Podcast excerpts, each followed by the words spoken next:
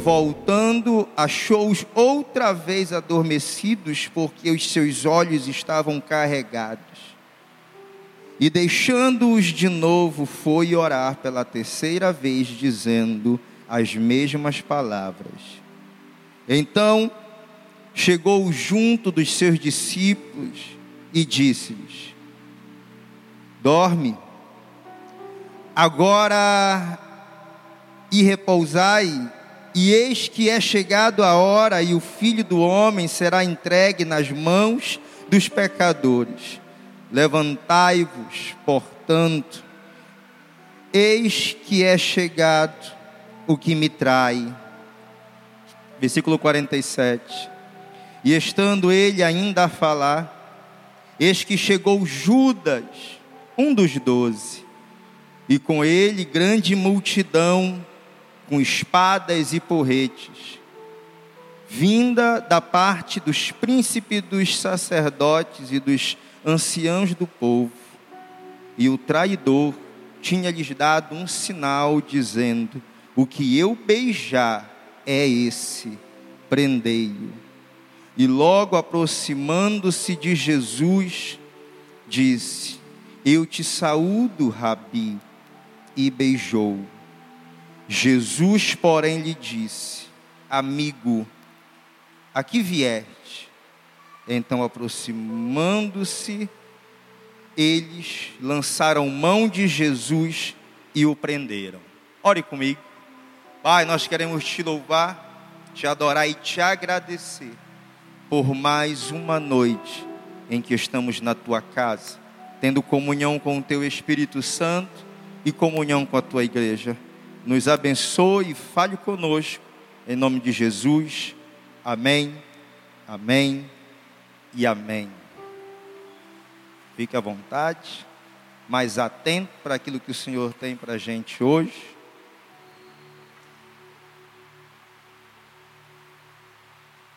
Hoje de manhã nós participamos de um ato em que nós trazemos à memória a morte, o sacrifício de Jesus através da Santa Ceia. E as palavras que foram ditas por Paulo, na primeira carta aos Coríntios, que nós lemos de manhã, a respeito da Santa Ceia, era justamente as últimas palavras de Jesus na última Santa Ceia que ele estava participando nesta terra com os seus discípulos. E o que ele deixou para os seus discípulos é que eles trouxessem à memória todas as vezes que eles ceiassem com o pão, com o cálice, que eles pudessem, com esse ato, anunciar a morte do Senhor, mas que também ele voltaria, ele viria novamente para buscar a sua igreja. E é nessa promessa que hoje ainda nós estamos seguros que um dia nós estaremos ceando com o Senhor na sua glória, diante dos anjos e com toda a sua igreja. A gente pode dizer de uma forma absoluta que a nossa vida ela precisa ser inspirada pelo próprio Jesus. Se nós temos que ter um homem como referência que este homem seja Jesus. Seja Jesus. Ele precisa ser o centro da nossa vida, o centro da nossa atitude. Em tudo que a gente vier fazer, a gente precisa olhar para Ele e assim ter medo temer, para que com as nossas atitudes, comportamento, testemunho, possamos assim refletir a sua imagem. Então nós temos que ter Jesus como aquele que nos inspira, ter Ele como modelo para a nossa vida. Aí a gente vê Paulo com a sua vida, uma vida diferenciada e uma vida admirável por todos nós, ao ponto de Paulo chegar e dizer: vocês precisam ser meus imitadores. Paulo, ele fala que as pessoas, era bom que as pessoas imitassem a ele. Só que eu acabei de falar que aquele que temos que ter a maior inspiração, ou a inspiração absoluta é Jesus. Só que quando Paulo ele fala isso, sede meus imitadores, está lá em 1 Coríntios 11, 1. Não fica somente na palavra dele, não fica apenas no que ele quer e como ele quer que venhamos imitá-lo. Ele diz: sejam meus imitadores, como eu sou de Cristo. Paulo, quando ele fala e ele chama essa responsabilidade para ele, dizendo: Sejam meus imitadores, é porque ele tinha algo diferente. Será se a gente pode falar isso? Chegar no local de trabalho, chegar no meio da nossa vizinhança, chegar na faculdade ou qualquer lugar que a gente for e olhar para as pessoas que ali estão e dizer: Ei, sejam meus imitadores.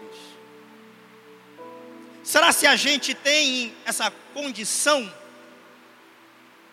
Tudo bem, pessoas lá fora, mas vamos colocar dentro da nossa casa.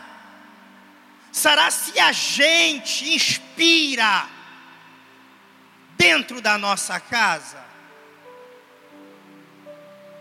Será se a gente tem essa graça de olhar para aqueles que estão próximo de nós, cônjuge, filhos, e dizer: vocês precisam me imitar. Vocês têm que fazer o que eu faço, tem que caminhar como eu caminho, tem que falar como eu falo, tem que fazer como eu faço.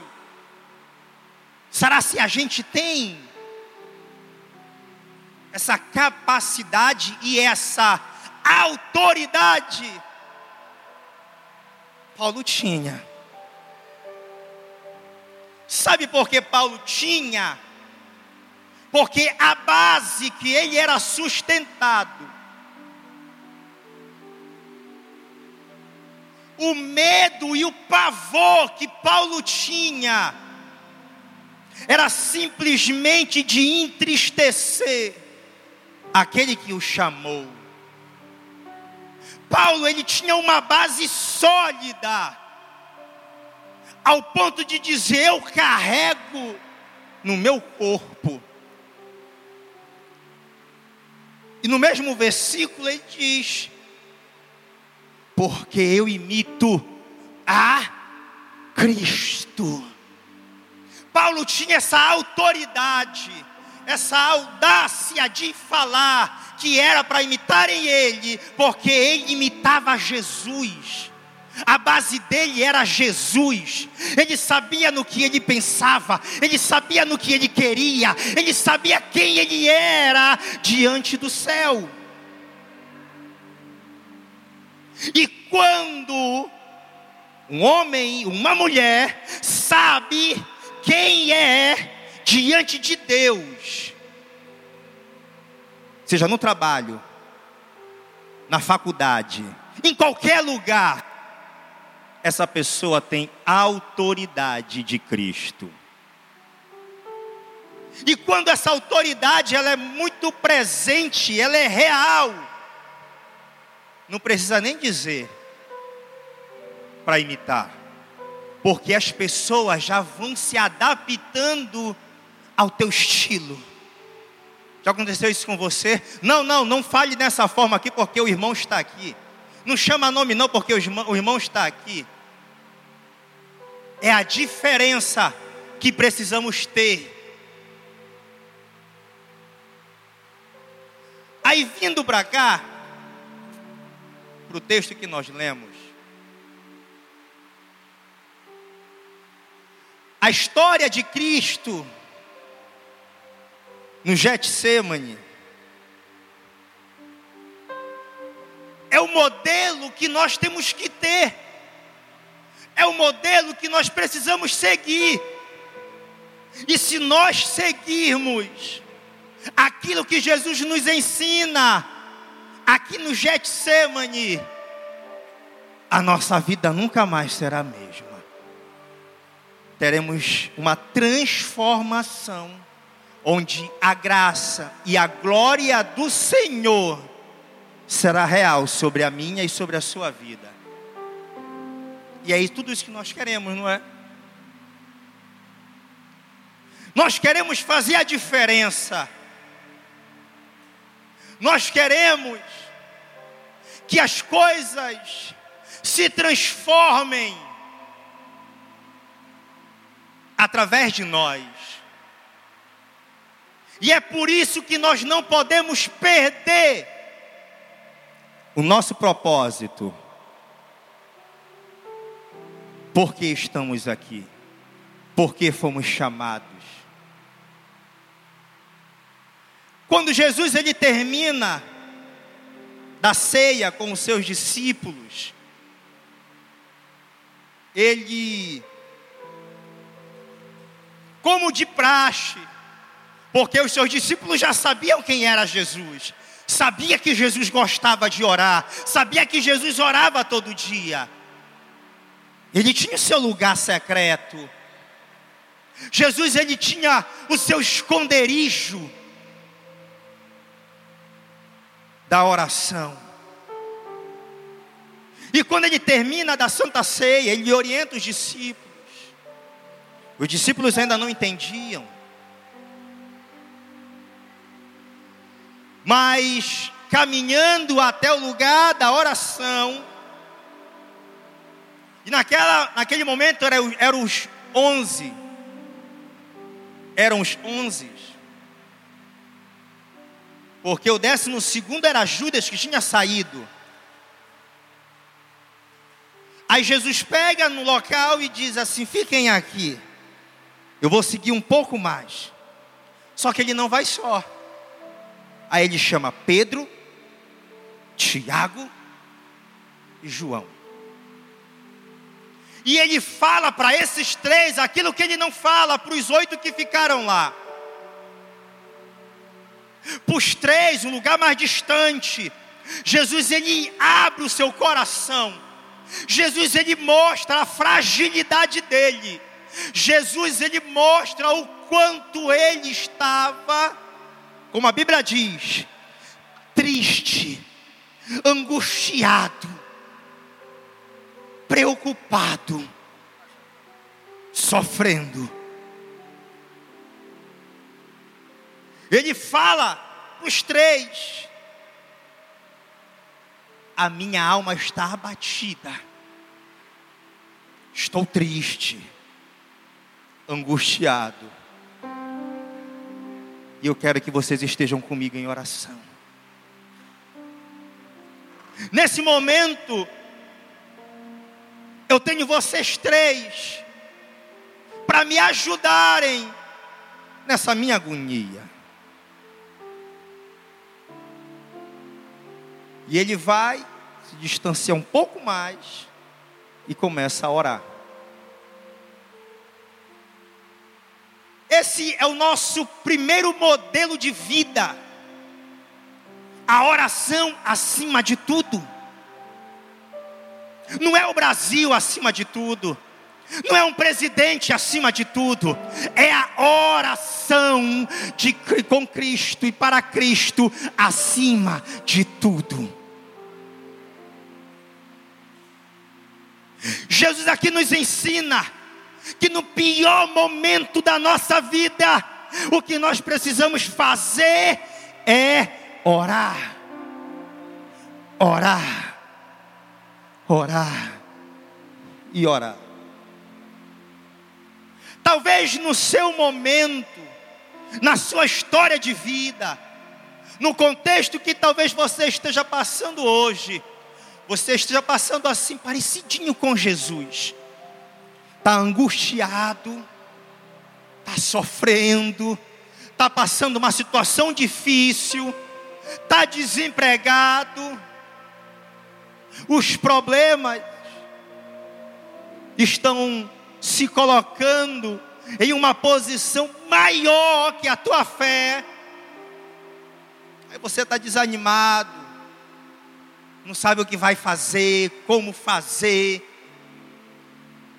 E nessa fraqueza sua, você encontrou um pouquinho de força para vir hoje à noite à casa do Senhor. Ei, Jesus não precisa de muito. Basta só um pouquinho de azeite. Basta só um pouquinho de fé. Aí Jesus te trouxe para cá. Aí ele nos fala e nos orienta no meio da nossa fraqueza, no meio da nossa angústia, dizendo: o que nós precisamos em primeiro lugar não é atualizar o currículo, não é procurar outros e outros médicos, embora talvez seja preciso, mas a primeira coisa que temos que fazer é nos separar para orar, é buscar a face do Senhor, é apresentar a Ele a nossa angústia, é apresentar a Ele o nosso sofrimento, é apresentar a Ele Jesus ele podia fazer qualquer outra coisa. Ele sabia que estava vindo perigo. Mas antes de chegar, ele queria estar com Deus, orando, porque ele precisava se fortalecer. A oração nos fortalece. A oração revigora as nossas forças. E às vezes é orar sem vontade mesmo. É orar sentindo dor. É orar chorando. É orar não querendo orar, mas cada vez que você se coloca nesse propósito de primeiramente orar, orar, Ele vai ao teu encontro, te fortalece e diz: Eu estou contigo. Sabe aquele momento em que o céu está em silêncio? Você pega de Gênesis Apocalipse, é como se nada falasse com você, nada tocasse no teu coração. Aí você vai para o YouTube, se enche de mensagem nada, e começa a ouvir louvores e nada, e você diz: Ah, o céu está fechado, Deus está em silêncio. E é bom que a Bíblia até diz que quando Ele está em silêncio, é porque Ele está trabalhando. O silêncio que você está passando, não significa a ausência de Deus, pelo contrário, Ele está te olhando. Mas o que precisamos fazer é orar. É orar.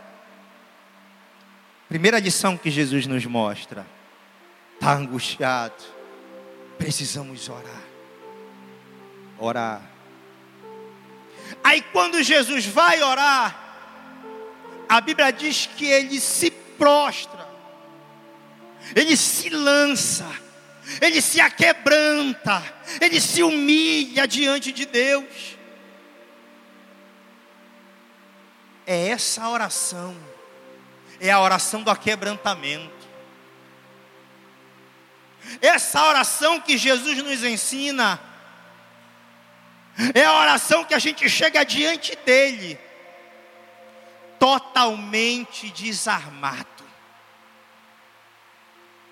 totalmente sem condições algumas de reação, se aquebrantar se prostrar, é dizer: Senhor, daqui para frente eu não consigo mais, daqui para frente é só as tuas mãos que podem me sustentar, que podem me levantar. Entenda, não é uma simples oração, é uma oração com propósito, com quebrantamento. Se prostrar é se examinar ao ponto de dizer: Pai, olha aqui as minhas fraquezas, olha aqui o pecado, olha aqui a decisão errada, olha aqui o teu, que eu estou fazendo, olha aqui eu não estou conseguindo sair dessa situação.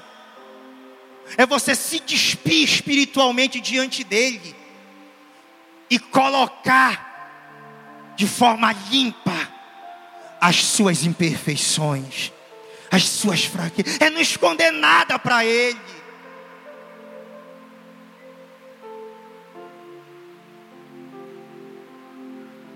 Aí Jesus depois, ele se levanta. Aí ele vai com os seus discípulos. E ele encontra os seus discípulos o quê? Dormindo. Aí é quando ele chama os seus discípulos e disse: Vocês não conseguem vigiar uma hora comigo?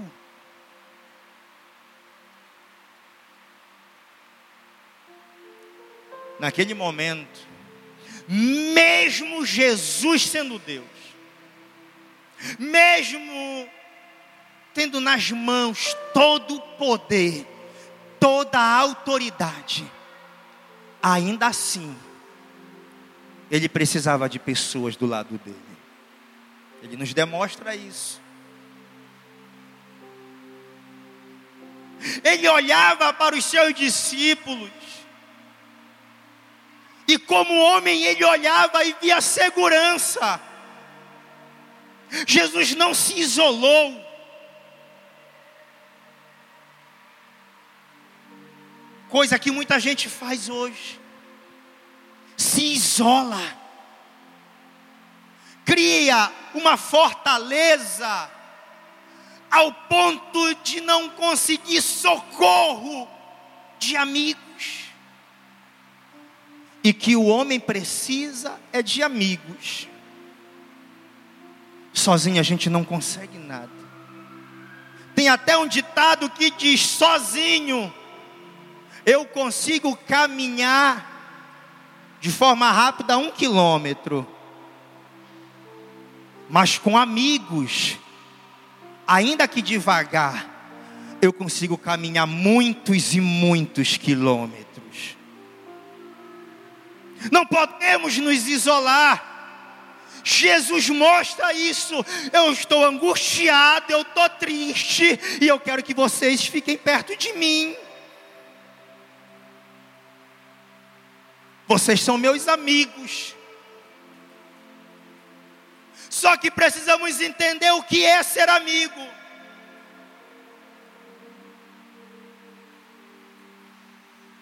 Tem pessoas, e eu já ouvi pessoas dizendo: Eu não tenho amigos. Ah, deixa eu dizer uma coisa. Antes de ter amigo, eu preciso ser um amigo. Você entende? Tem pessoas que dizem assim: ninguém me visita, ninguém liga para mim, eu estou sozinho, estou sofrendo sozinho. Mas porque só vê para a sua angústia. Mas quando é o contrário? Ei, antes de termos amigos, nós precisamos ser amigos. Nós precisamos estar pronto para ajudar, estar pronto para orar com alguém, para dar o apoio para alguém, para fortalecer alguém. Ei, querido, eu falo do evangelho. A vida do crente ela é assim. É que nem uma roda gigante, você já deve ter ouvido falar. Tem horas que a gente está lá em cima.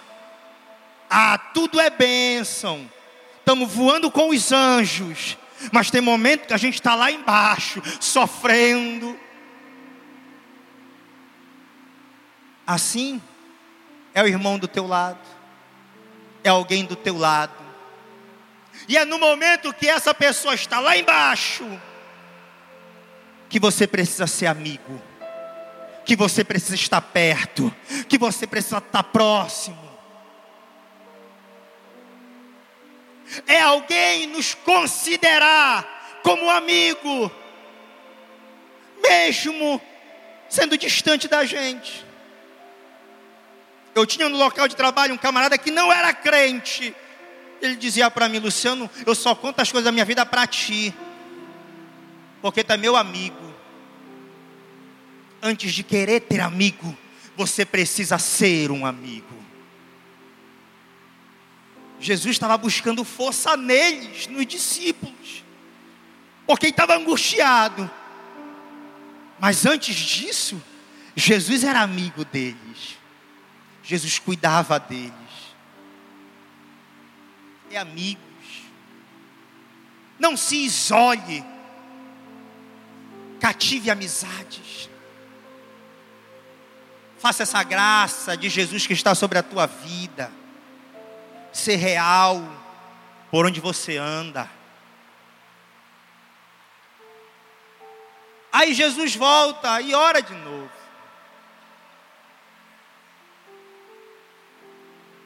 E depois encontra de novo os discípulos dormindo. Aí quando ele pega e diz assim: Vamos fazer o seguinte, vamos acordar todo mundo aí? Porque eles estão vindo. E quando eles se levantam naquele momento, escuta aquele barulho, e era justamente o pessoal vindo atrás dele. Os soldados, os príncipes da sinagoga. E entre tudo isso, entre todos esses perseguidores, quem estava no meio? um amigo. Judas. Quando ele chega diante de Jesus, ele dá um beijo em Jesus, entregando assim a Jesus. Eu já falei isso, eu repito.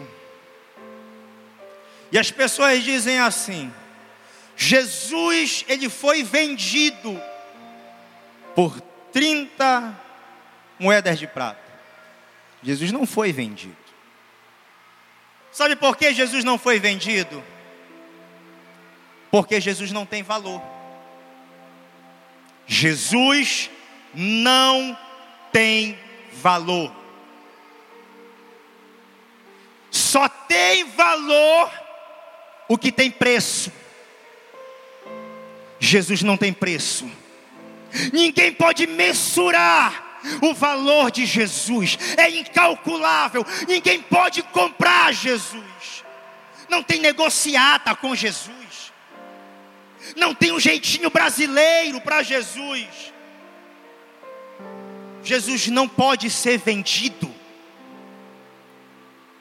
Porque ele é Senhor desde a fundação do mundo. Ele é Senhor por excelência. Ele é o Alfa, Ele é o Ômega. Ele é o princípio e o fim. Todas as coisas foram feitas por Ele, visíveis e invisíveis. Tudo é por Ele. Ele é o Criador de todas as coisas. Jesus não pode, não pode ser comprado. O que Judas vendeu foi uma informação. Judas vendeu uma informação. Qual informação? Do lugar secreto com Jesus.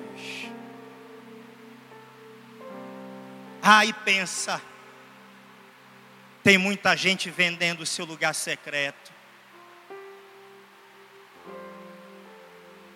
Muita gente vendendo o seu lugar secreto. Quantas pessoas pararam de orar naquele lugar secreto? Quantas pessoas abandonaram o seu lugar secreto? Quantas pessoas nunca mais se encontraram com Jesus lá no, no, no lugar secreto? Sabe aquele lugar secreto que Jesus tem? Que foi criado, que foi feito por mim e por você. E que às vezes é vendido por uma situação, por uma proposta, pelo desejo, pelo prazer da carne, vendem o seu lugar secreto. O lugar secreto está lá. E sabe quem está esperando? Quem nunca saiu daquele lugar secreto? Jesus. Ele até, ele está até hoje esperando. Eu vou colocar a gente, esperando a gente voltar para ter aquele encontro com Ele, aquele momento. Ah, ah, que momento, lembra? Aquele momento que era só teu e dele. E quando você terminava, você saía daquele lugar secreto, com o peito estufado, queixo empinado, cheio de autoridade de Deus. Você chegava lá no seu local de trabalho, queria orar. É, Jesus está com saudade daquele lugar secreto. Quando Judas chega e dá um beijo nele, ele diz: Amigo, oh amigo. Judas sabia aonde Jesus estava. Era de praxe Jesus sair para orar e ele saía para cima dos montes, nos vales, entre as árvores.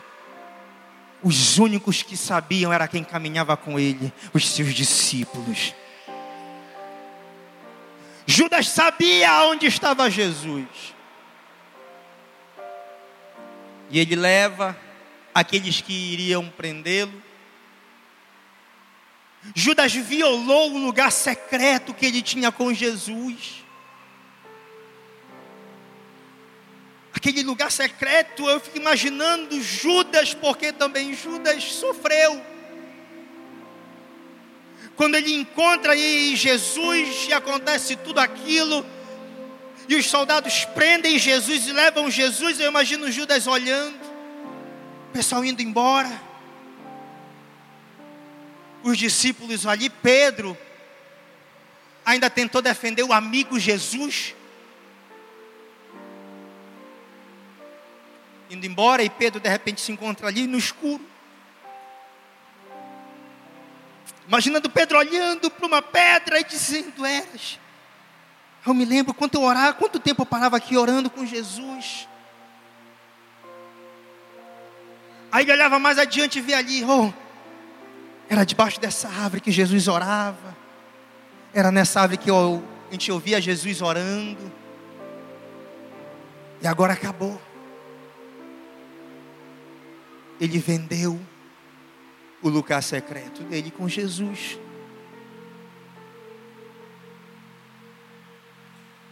Ei, nós podemos restaurar o nosso lugar secreto.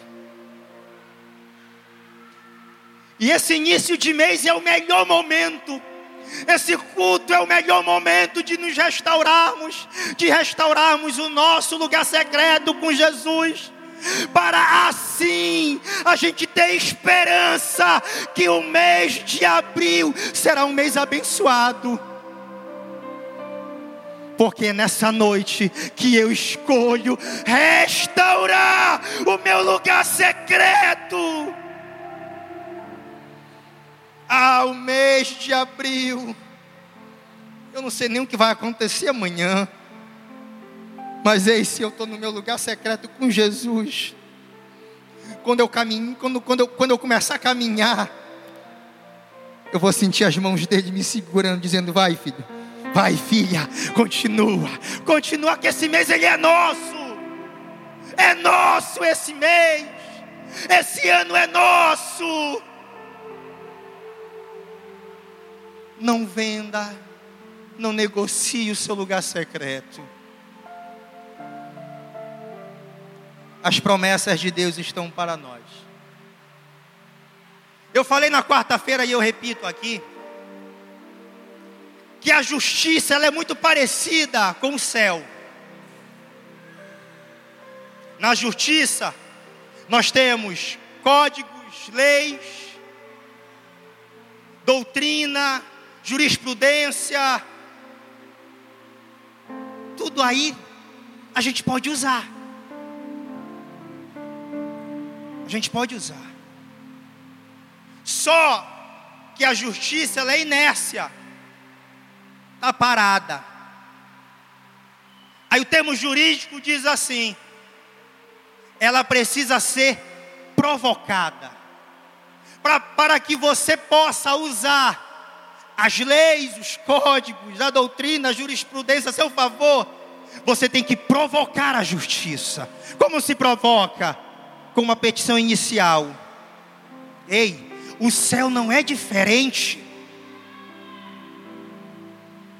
o céu, nós temos promessas, bênçãos, palavra de esperança, palavra de salvação, cura, libertação, renovo, transformação, alegria. O céu é para gente. O que a gente precisa fazer é provocar ah, e a nossa petição inicial, sabe qual é? É a oração, é a oração, é a busca incessante, é orar, é orar e dizer: Pai, está aqui, ó, eu te apresento a minha causa. E Ele, como juiz, se levanta a nosso favor. Eu peço que você fique em pé.